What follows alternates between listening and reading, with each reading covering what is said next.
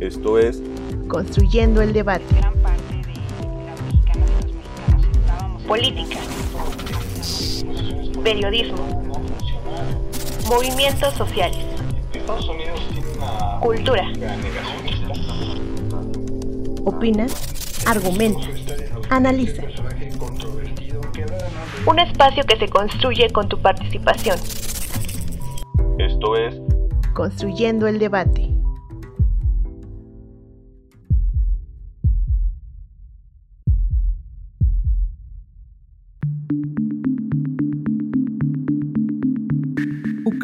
Es un estado que declaró su independencia de la Unión Soviética desde 1991 a la par de otras 14 repúblicas. Sin embargo, desde hace varios años enfrenta un conflicto político con Rusia, el cual se ha agudizado debido a las constantes intervenciones que el presidente ruso Vladimir Putin ha efectuado para desestabilizar el gobierno del Kiev. En 2013, justo antes de que Ucrania firmara el pacto de asociación para integrarse a la Unión Europea, Putin se interpuso y persuadió a Viktor Yanukovych, el entonces mandatario de Ucrania, a rechazar dicha alianza. La decisión provocó inestabilidad social y enfrentamientos entre una población polarizada. Por una parte, los prorrusos, ciudadanos de Ucrania, quienes comparten vínculos culturales, ideológicos y étnicos con Rusia, y por otra parte, los pro-europeos, quienes están a favor de la alianza con la Unión Europea. Como resultado del conflicto, en 2014, la península de Crimea, territorio prorruso, declaró su independencia de Ucrania y anexión a la Federación Rusa, mediante un referéndum impulsado por el Kremlin, hecho que aumentó la popularidad de Putin, el sentimiento patriótico y la aspiración de apoderarse del Donetsk y Lugansk, regiones prorrusas del este de Ucrania. Pese a los acontecimientos, el actual presidente de Ucrania, Volodymyr Zelensky, ha reiterado el interés de que su nación sea parte no solo de la Unión Europea, sino también de la OTAN, lo que representa una amenaza para Putin, ya que de adherirse, las relaciones económicas, políticas y militares de Ucrania con Estados Unidos serían más cercanas. Las recientes declaraciones de Vladimir Putin sobre impedir el avance de la OTAN en territorio ucraniano y el despliegue de soldados y armamento en la frontera del Donbass ha desatado la tensión no solo entre Rusia y Ucrania, sino la reacción de la Unión Europea y la OTAN, quienes han reiterado su apoyo a Ucrania en caso de un ataque por parte de Rusia. Las especulaciones sobre un conflicto militar entre estas dos naciones, además, han provocado que Estados Unidos, Reino Unido y los países bálticos, todos miembros de la OTAN, aprobaran el envío de armas a Ucrania para hacer frente al ejército ruso. Estados Unidos incluso ha solicitado la salida de diplomáticos y sus familias de la embajada en Kiev por el posible riesgo que podían correr. Sin embargo, tanto el presidente de Estados Unidos, Joe Biden, como la Unión Europea han expresado su apertura para que dicha hostilidad se resuelva de manera diplomática, pero advirtieron que, de no ser así, se encuentran preparados para el ataque.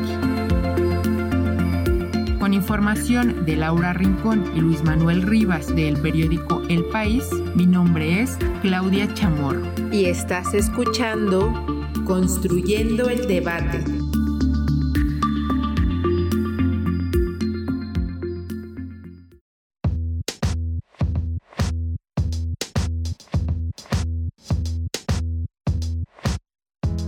Hola, ¿cómo están?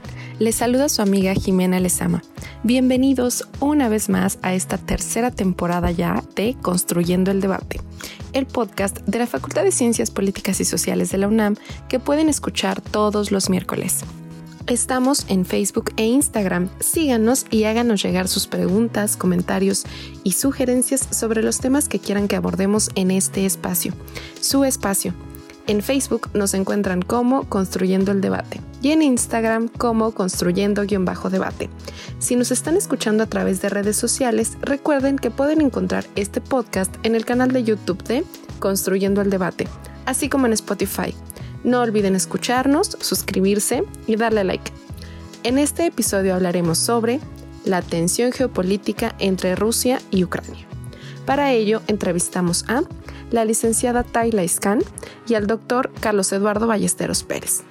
Bienvenidos. Talia Iscan es licenciada en Relaciones Internacionales por la Universidad del Valle de México. Cursó el diplomado Política Internacional y los conflictos en el mundo en la UNAM y se encuentra estudiando la maestría en Asuntos Internacionales con especialidad en Política y Seguridad Internacional en la Universidad Anáhuac.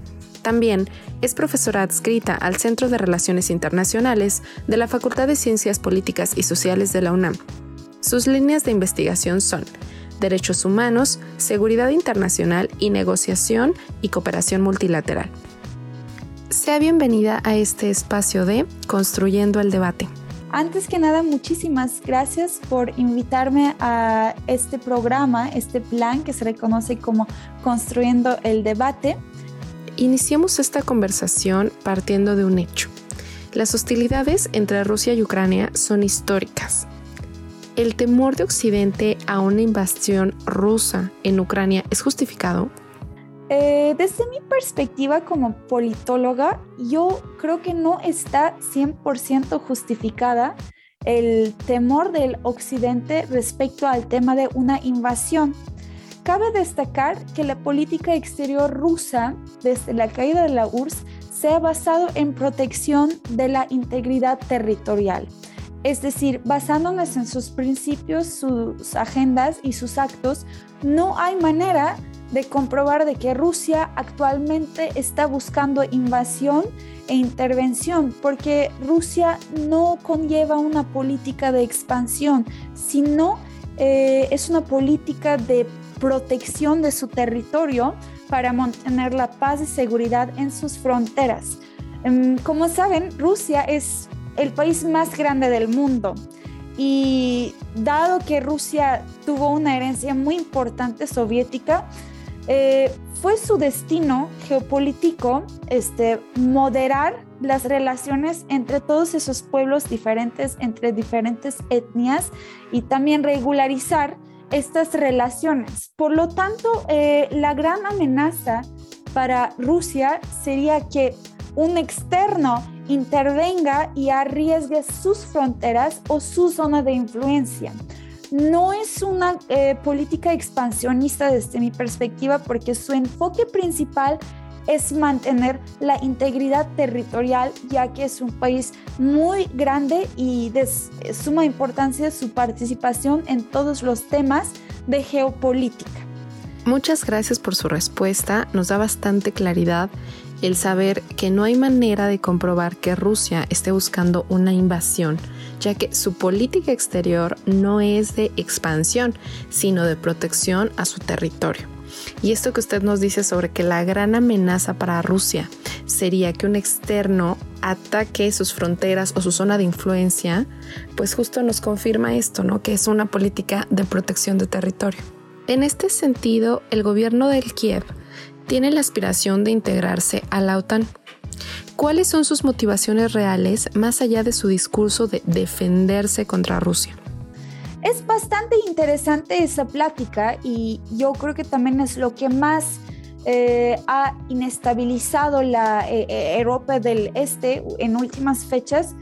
Em, Ucrania anteriormente era un país este, soviético, es decir, era miembro, eran hermanos, hablaban mismo idioma, compartían esta misma política exterior y todo.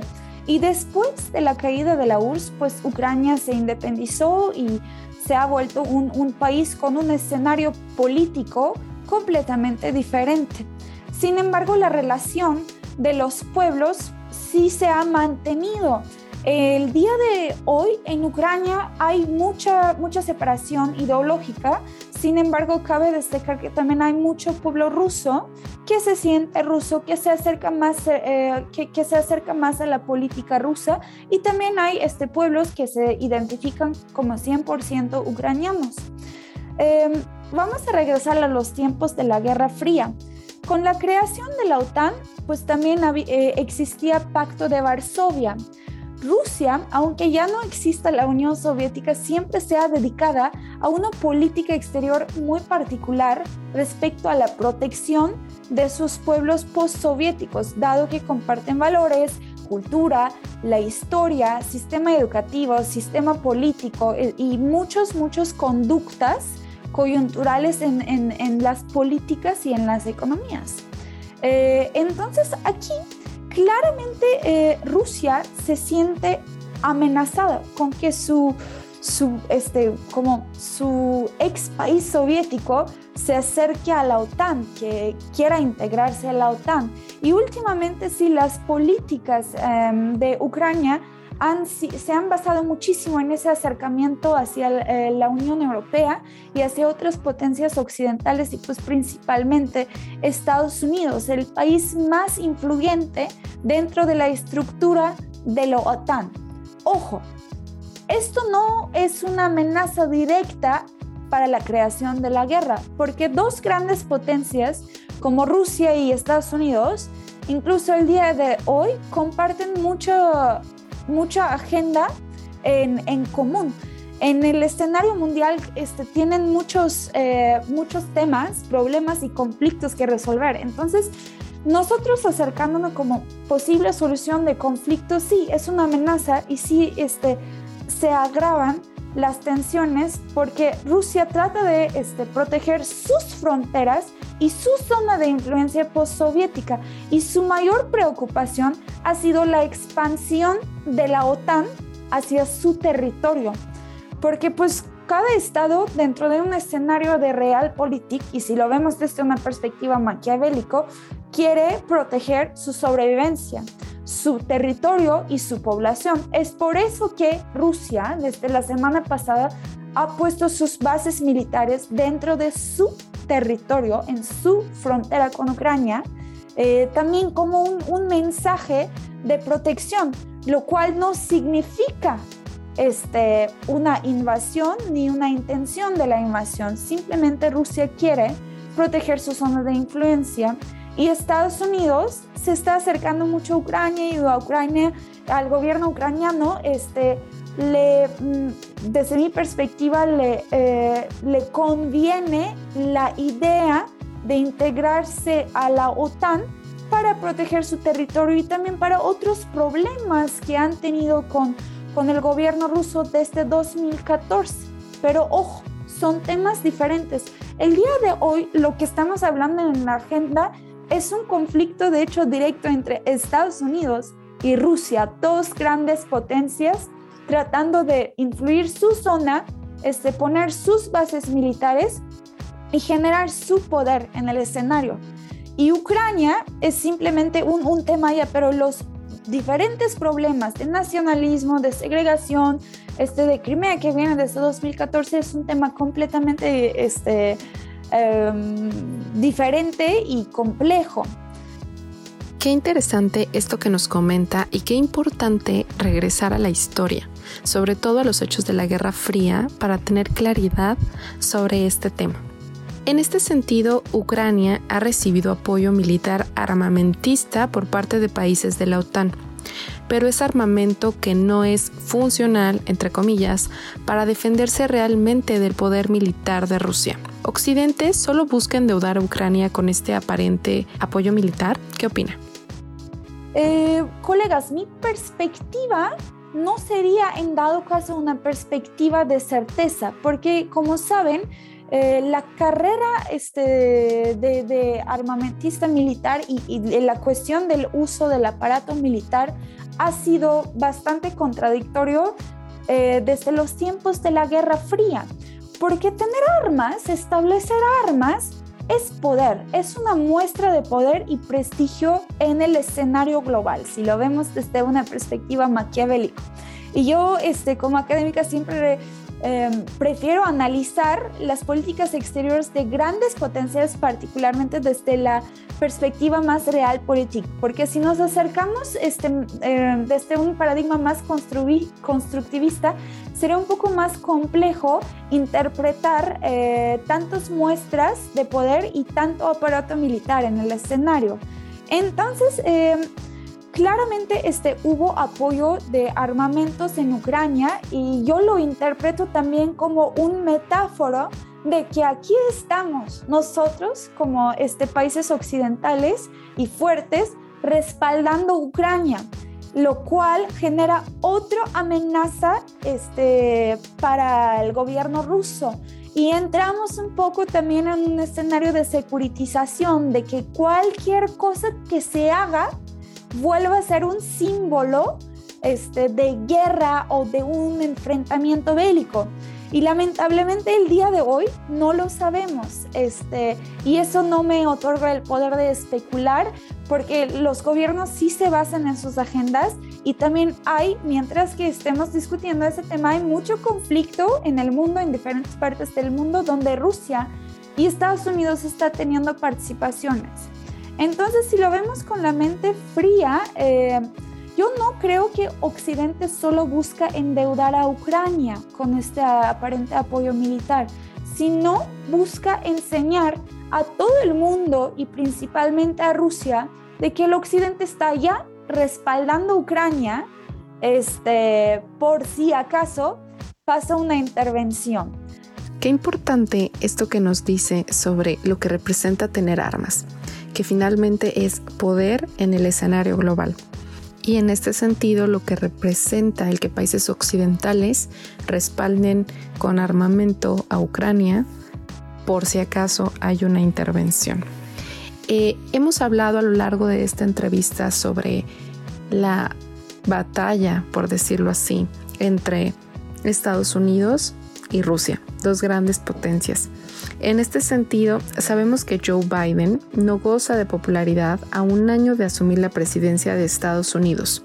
Como última pregunta, ¿esta urgencia de elevar su popularidad podría dar como resultado una intervención militar estadounidense contra Rusia?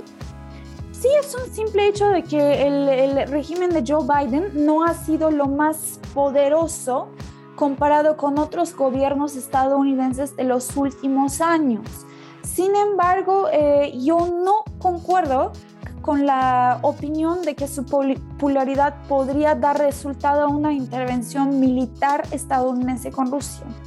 Colegas, no estamos en una época de confrontamiento directo este, a través del aparato militar. Claramente existe el aparato militar porque con qué nos empoderamos este, económicamente, con qué tenemos más voz y palabra en los foros internacionales, con inversión militar, claramente.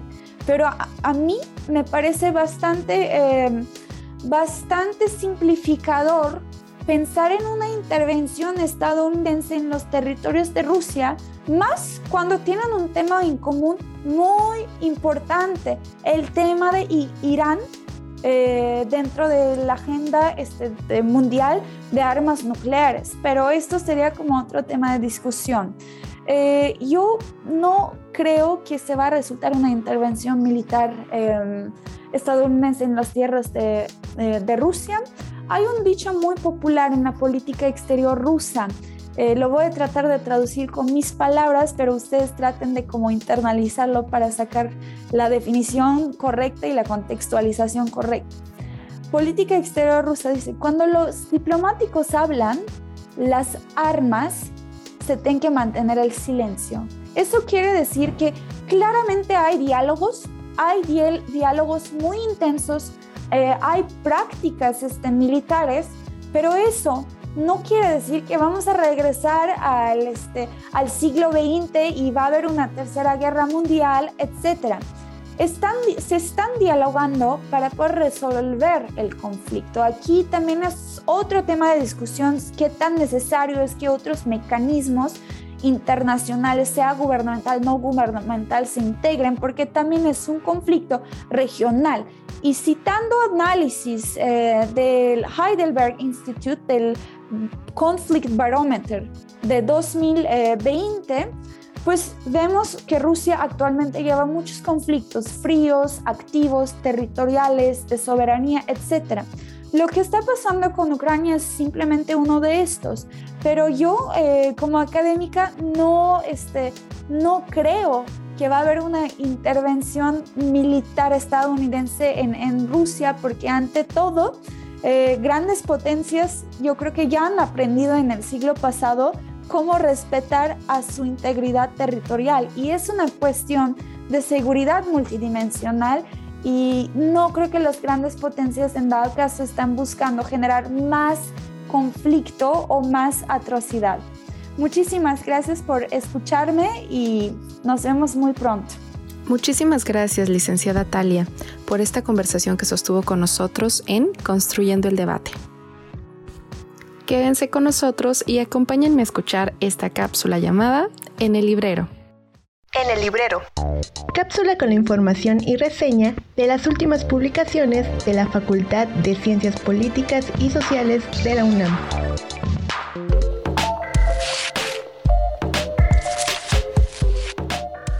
¿Quieres conocer sobre la dinámica política, social y económica de América del Norte? ¿Sabes cuáles son las industrias más populares en esta importante región?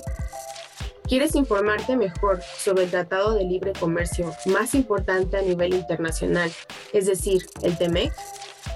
El doctor Carlos Eduardo Ballesteros coordina una serie de cuadernos de investigación titulados Las regiones internacionales en el siglo XXI. En esta ocasión, te hablaré sobre el cuaderno dedicado a América del Norte. En el primer capítulo, titulado América del Norte, región automotriz y climática, la doctora Edith Antal Frodossi y la maestra Elizabeth Gutiérrez Romero te explican que la industria automotriz es la base de la economía de esta región, ya que conecta constante y permanentemente a los tres países que la conforman. Además, te cuentan cómo ha sido el proceso paulatino de la industria automotriz para migrar del uso de la energía a base de carbono hacia la energía limpia. Tras un recorrido por la historia de cada país, sus empresas multinacionales automotrices y cómo se ha integrado y adaptado estas al TEMEC, las autoras te ofrecerán una respuesta a la pregunta, ¿es posible que haya una integración de los intereses económicos y climáticos? En el segundo capítulo, llamado Populismo, Capitalismo Humano y Fuga de Cerebros en América del Norte, la doctora Camelia Nicoleta Tigao y el doctor Telésfono Ramírez García te cuentan cómo ha sido el gran cambio en torno a la movilidad de capital humano desde el gobierno de Donald Trump, debido a la imposición de políticas populistas que restringen y desaniman a los profesionistas a los emprendedores, llevándolos a buscar mejores oportunidades en otros países. Más adelante, en el apartado titulado El nuevo proceso de integración económica en América del Norte, el doctor José Ignacio Martínez Cortés te invita a explorar cómo es que se han desarrollado los procesos de integración económica a través de una serie de relevantes acontecimientos históricos, como el Plan Marshall o el Acuerdo Master Lend-Lease, que fueron instrumentos de integración esenciales para poder establecer las bases de la construcción de los procesos de integración económica como se conocen actualmente. Hacia el final, en el capítulo titulado La política comercial durante la administración de Donald Trump, el caso del TMEC, la doctora Mariana Aparicio Ramírez y la licenciada Carla Villalobos Cruz y la estudiante Yasmín Bedoya Cruz te explicarán de qué manera la política comercial estadounidense se ha desarrollado, desde la Segunda Guerra Mundial hasta la fecha, a la par de la liberalización comercial fomentada por Estados Unidos, con la intención de asegurar la paz y la seguridad internacional. También te mostrarán cómo se estableció la política comercial durante el mandato de Trump, priorizando la seguridad nacional, buscando fortalecer su propia economía y defendiendo las leyes del comercio internacional. No dejes pasar esta oportunidad de conocer a fondo las dinámicas económicas, políticas y sociales y de integración de América del Norte de la mano de este grupo de investigadores. Recuerda que puedes encontrar esta publicación para su consulta y descarga gratuita en la página oficial del Centro de Investigación e Información Digital, o CIP por sus siglas. Dentro de esta encontrarás la pestaña de Doc Ciencias Sociales y ahí dale un clic a Libros PCP y UNAM. O también puedes escribir al correo electrónico suscripciones arroba políticas.unam.mx para mayores informes de esta y otras publicaciones de tu interés. Mi nombre es Jimena Villafaña Benítez. Hasta la próxima.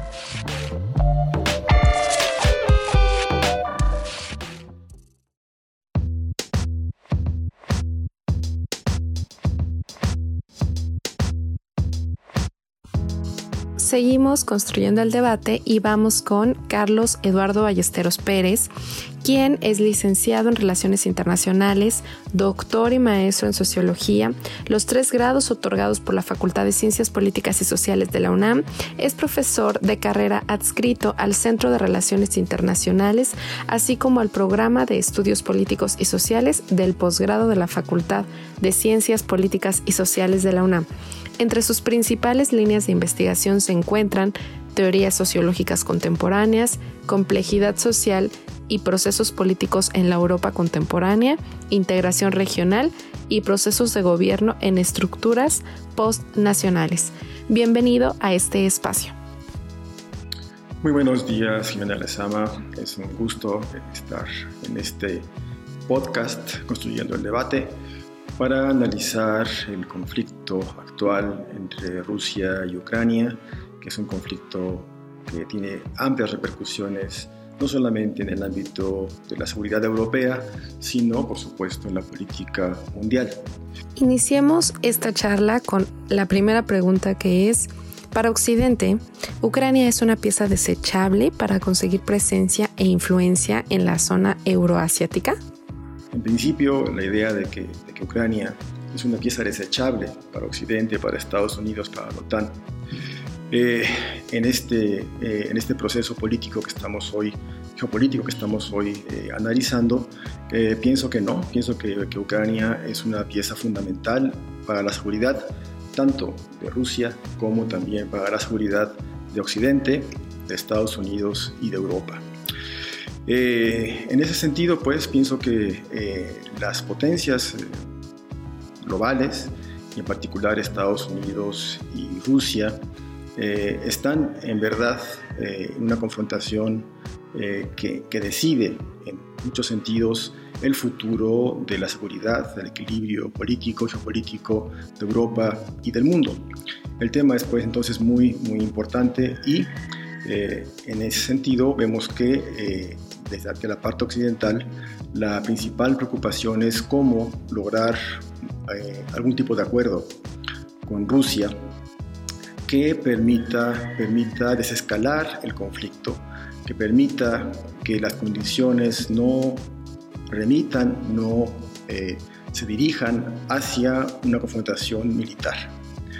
Eh, lo que han dicho los actores políticos de este proceso, los más importantes, Rusia y Estados Unidos es que Rusia no quiere realmente un conflicto, que su movilización militar en la frontera de Ucrania y en la frontera de Bielorrusia es únicamente un factor eh, de presión para lograr la seguridad que anhela Rusia eh, y que eh, pues tiene legitimidad sin duda alguna esta, esta demanda, aunque el problema es que esta esta demanda está ahora apoyada precisamente en elementos militares.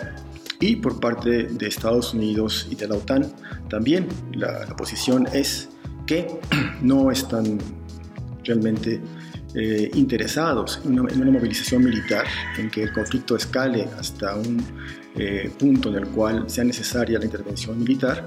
Y entonces, pues, eh, más bien lo que están definiendo es que Ucrania es importantísima para el equilibrio geopolítico de Europa, que van a apoyar eh, de la manera más amplia a este país para que resista la presión que ejerce Rusia desde tiempo atrás y que tiene como antecedente principal la eh, anexión de, de, Crimea a eh, la Federación Rusa.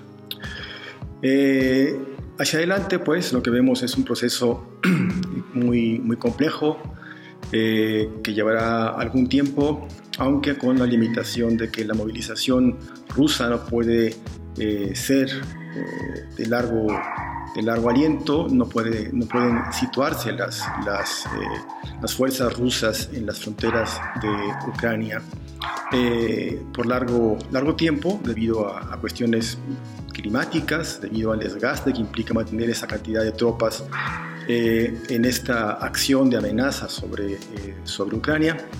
Eh, y en ese sentido, pues creo que el tiempo corre, corre rápidamente y propicia el que se pueda llegar algún tipo de negociación que salve, que salve la, la posibilidad de un conflicto mayor.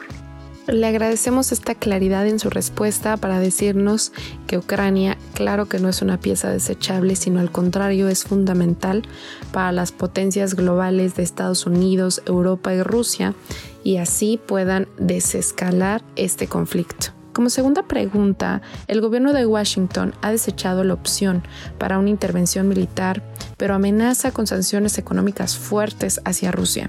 ¿Estas acciones son un mensaje indirecto para China? ¿Qué opina? Ya desde la intervención de, de Rusia en Ucrania que llevó a la anexión de Crimea en 2014, se han desarrollado sanciones, sanciones importantes para, la economía rusa, que sin embargo realmente no han modificado la perspectiva de Rusia, no han modificado la trayectoria geopolítica de Rusia. Y ahora se quiere volver a este, a este recurso para eh, obtener, obtener eh, eh, que Rusia piense con más cuidado el hecho de una intervención en Ucrania. La posición es en cuanto se inicie alguna acción eh, agresiva militar de Rusia en Ucrania, se impondrían sanciones muy fuertes para, para, Rusia.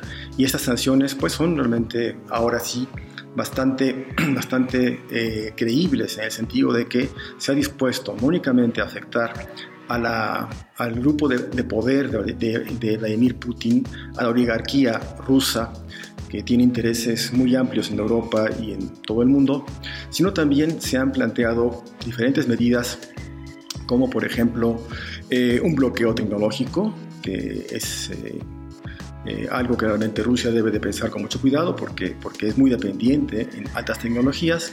También se ha planteado eh, eh, un, bloqueo financiero a los bancos rusos, afectar las inversiones de empresas rusas, principalmente en las energéticas, impedir la utilización del sistema SWIFT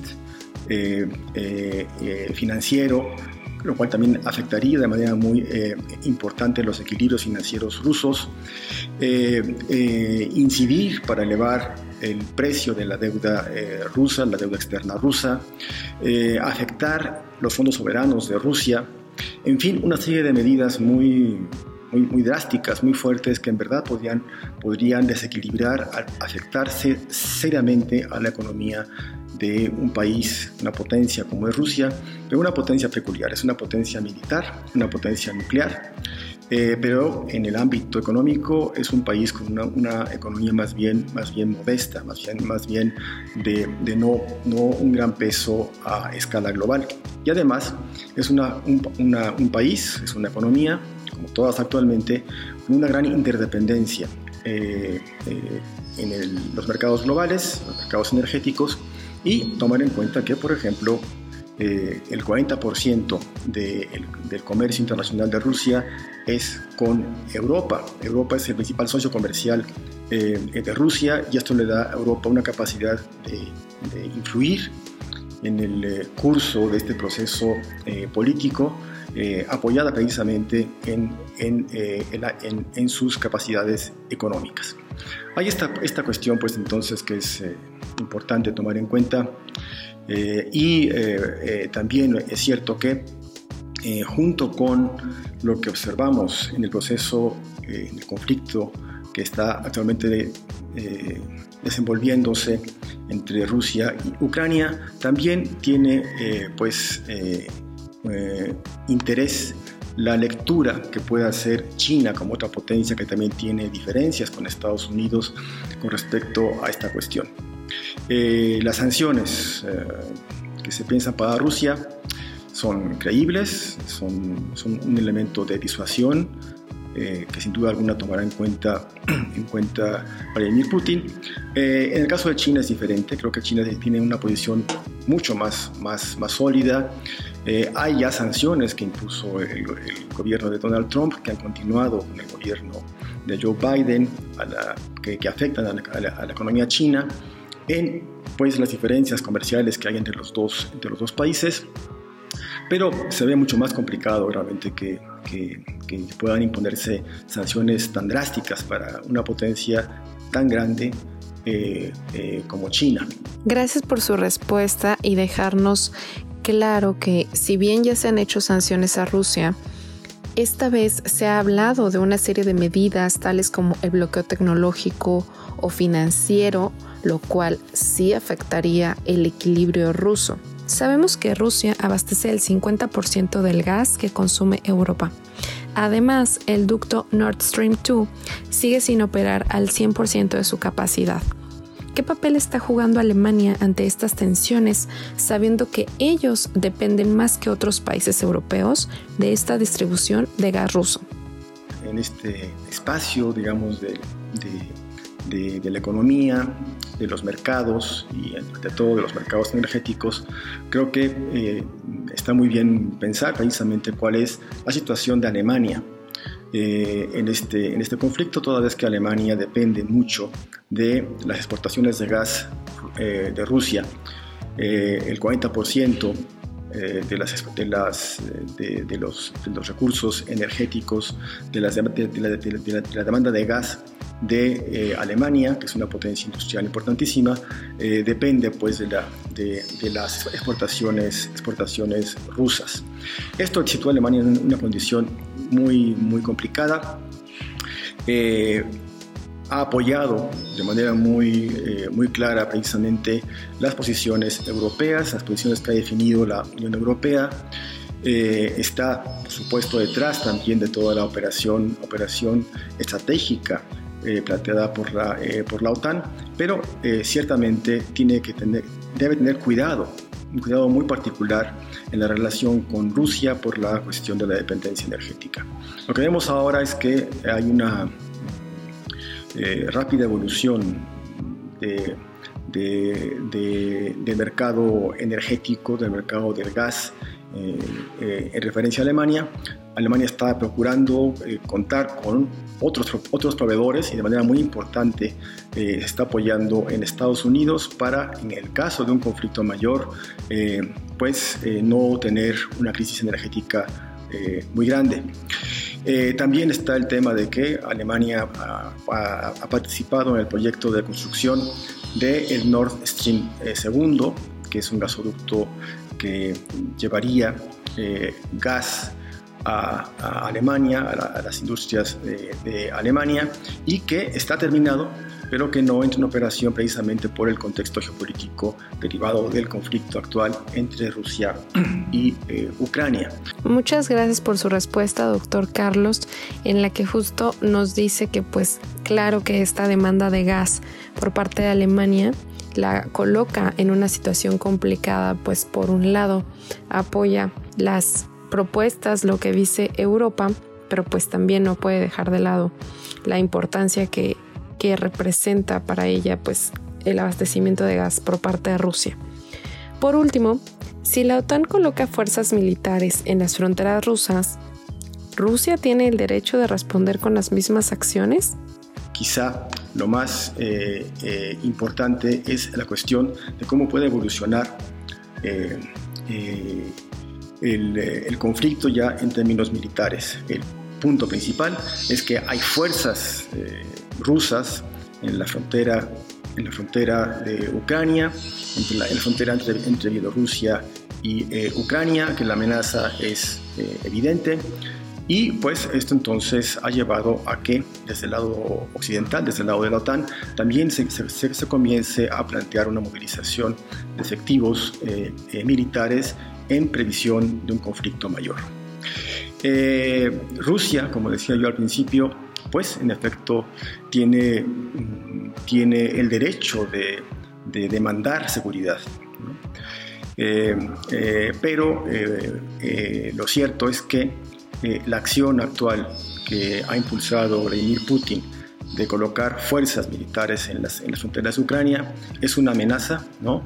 que representa un enorme riesgo geopolítico eh, y que pues eh, eh, esperemos que más bien sea, sea el inicio de un proceso de negociaciones mucho más, digamos, desarrollado, mucho más amplio para, para evitar que este punto de tensión derive en un conflicto, en un conflicto mayor. Creo que eh, el espacio de la diplomacia, el espacio de la negociación sigue vigente, está, está abierto. creo que, sin embargo, este conflicto entre, entre Rusia y Ucrania es, es, es, una marca en el desarrollo geopolítico contemporáneo y hay muchos factores que tenemos que seguir, que tenemos que analizar. Eh, para poder eh, pues entender el juego de las potencias, el juego actual de las potencias, la evolución de la geopolítica y hasta qué punto entonces realmente eh, Rusia ha pasado a ser un actor, un actor con una influencia creciente en el escenario internacional. Esto es lo que comentaría por lo pronto, esperemos que sigamos sigamos dialogando sobre estas eh, cuestiones. Agradezco mucho la, eh, eh, invitación a este podcast y pues nos veremos en la siguiente ocasión. Muchísimas gracias por esta conversación que sostuvo con nosotros, doctor Carlos, para Construyendo el Debate. Y así llegamos al final de un episodio más de esta tercera temporada de Construyendo el Debate. Muchísimas gracias por escucharnos. Recuerden que pueden seguirnos vía Facebook como Construyendo el Debate y en Instagram como Construyendo-Debate. Y pueden escuchar todos nuestros episodios pasados en el canal de YouTube en Spotify y en la página de Cultura con Polacas que pueden encontrar en el sitio oficial de nuestra facultad.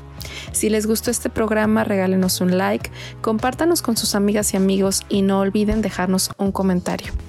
Este podcast es producido por la Coordinación de Extensión Universitaria de la Facultad de Ciencias Políticas y Sociales a cargo de la maestra María Auxiliadora Sánchez Fernández. En la coordinación de producción, Carlos Correas Cajadillo. Asistente de producción, Jessica Martínez Barrios. Redacción, Claudia Chamarro y Carlos Cordero. En la producción de cápsulas informativas, Daniel Bonilla y Yamil Sosa. Diseño, Ángela Alemán. Se despide de ustedes Jimena Lezama. Hasta el próximo episodio.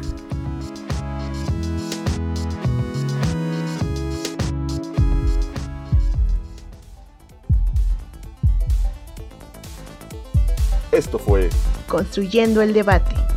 Pues gran parte de la política, periodismo, movimientos sociales. Estados Unidos tiene una política Cultura. Opina, argumenta, analiza. Un espacio que se construye con tu participación. Esto fue Construyendo el debate.